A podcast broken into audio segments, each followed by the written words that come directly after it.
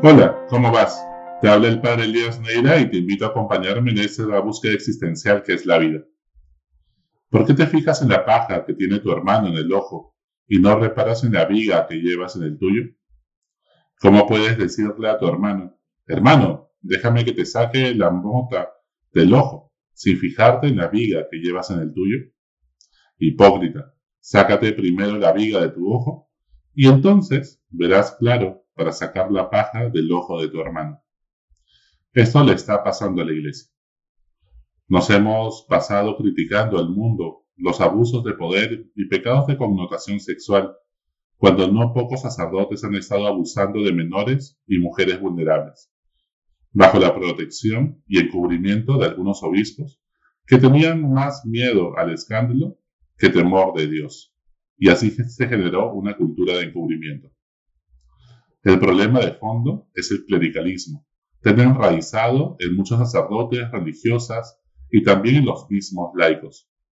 Es más, en toda la sociedad en general, como es nuestra sociedad. Es que ser sacerdote, para muchos, es un honor más que un servicio. Implica estatus social y posibilidades de estudios, incluso en Europa. Muchos creen que significa estar más cerca de Dios, o que las oraciones del sacerdote son más escuchadas que las de los laicos, cuando esto no es así, como si el sacerdocio viniera junto con la santidad. En muchas parroquias, todos los laicos viven atentos a las necesidades, deseos y gestos del sacerdote. Viven con temor de que se disguste. Están atentos a lo que él necesite. Le obsequian cosas y dinero. Su palabra se ha convertido en palabra de Dios. Todos lo quieren invitar a su casa y tenerlo cerca. Realmente, con buenas intenciones, arruinan y deforman a estos seres humanos, frágiles y vulnerables como cualquier otro, si se dejan atrapar por esta cultura parroquial. Y claro, en este contexto, hablar de rendición de cuentas es casi un sacrilegio. Si maltrata a algún feligrés, es porque se lo buscó. Si coquetea con la secretaria de la parroquia, la culpa es de la mujer y si comete algún abuso, se tapa el escándalo. Si Jesús viene, nos bota todos del templo.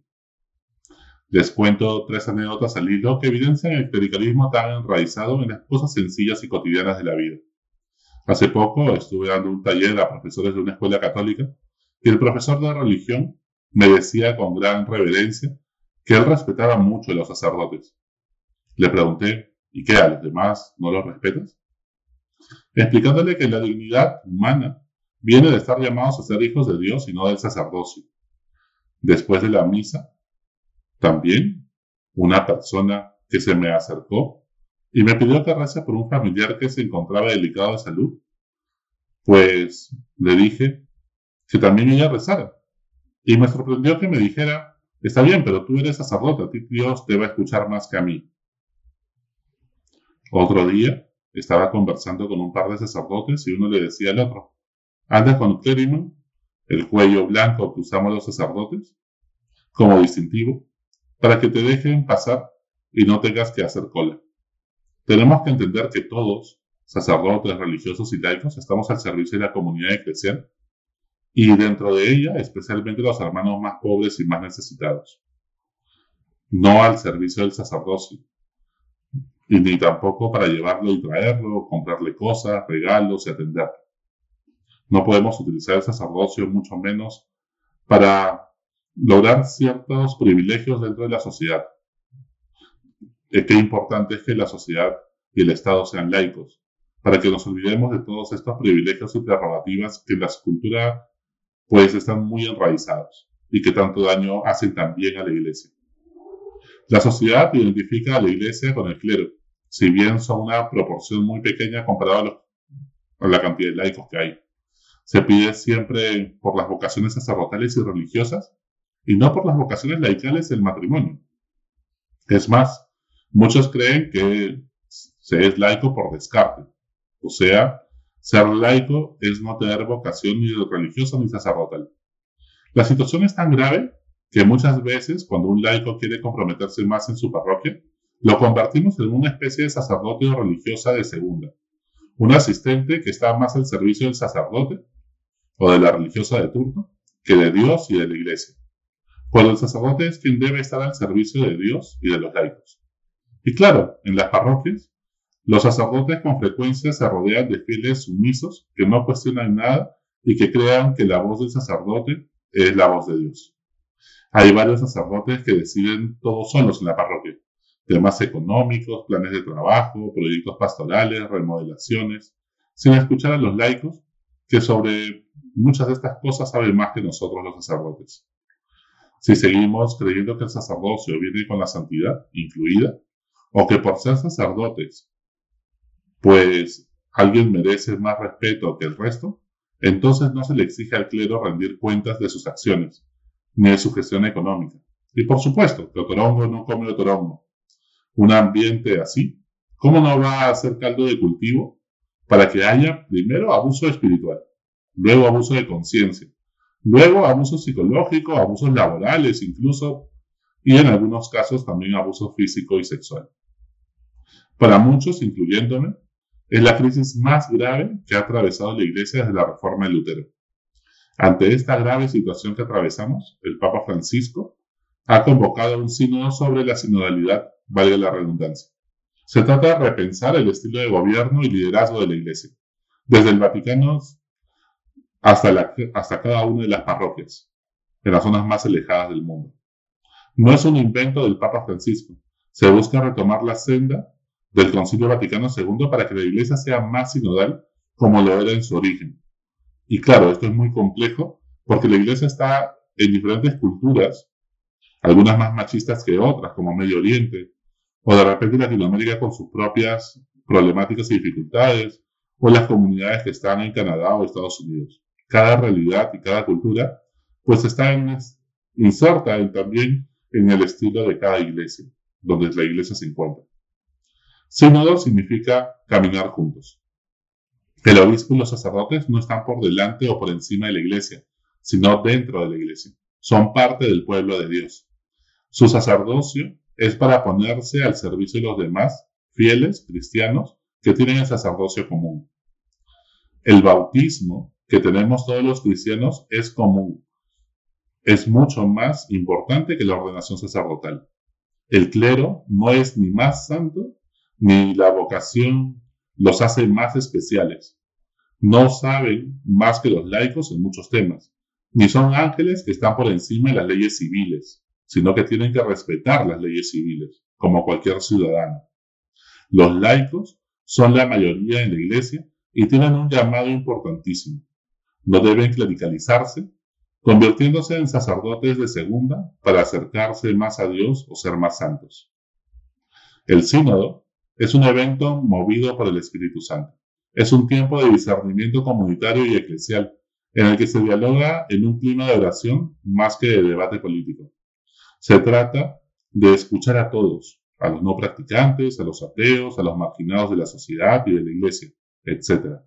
Esto conlleva una conversión pastoral por parte de todos nosotros. La conversión pastoral se da cuando dejamos nuestro narcisismo espiritual de estar mirando nuestra propia pureza, la pureza del templo, y salimos al mundo a atender a los más necesitados, pues como nos convertimos en una iglesia como tienda de campaña, en medio de una batalla, de un medio de una guerra, y para poder rescatar a la gente que está herida, que está en las periferias existenciales de la sociedad, en la vida real, y que pues tienen más sed de Dios que nunca. Es una conversión, un cambio de mentalidad, para dejar de ser tan eclesiocéntricos y ser más humanos, más espirituales, con un amor más concreto como lo era Jesús. Todo esto implica renovar las estructuras de la iglesia, para que sean más participativas y pongan en el centro la persona y no los trámites y normas.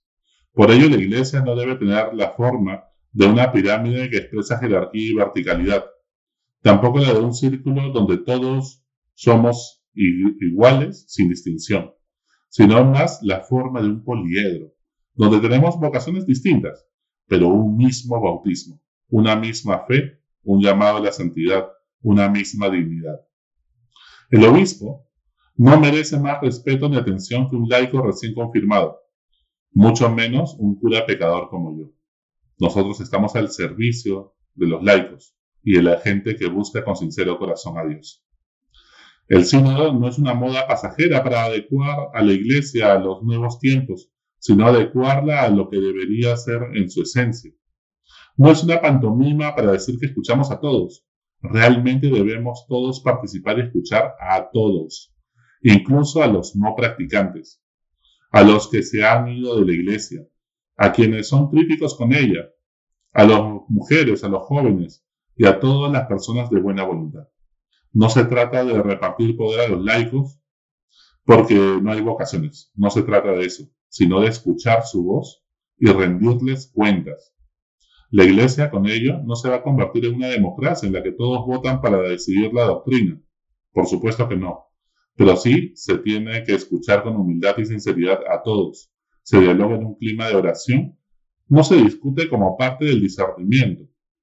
Antes de tomar decisiones, tenemos que discernir en un ambiente de diálogo. Todos tenemos que participar activamente en la iglesia, cada uno desde su vocación y servicio. No podemos politizar la iglesia, pues correríamos el riesgo de que una mayoría se imponga a una minoría. ¿Cómo va a haber vencedores y vencidos en la iglesia de Cristo?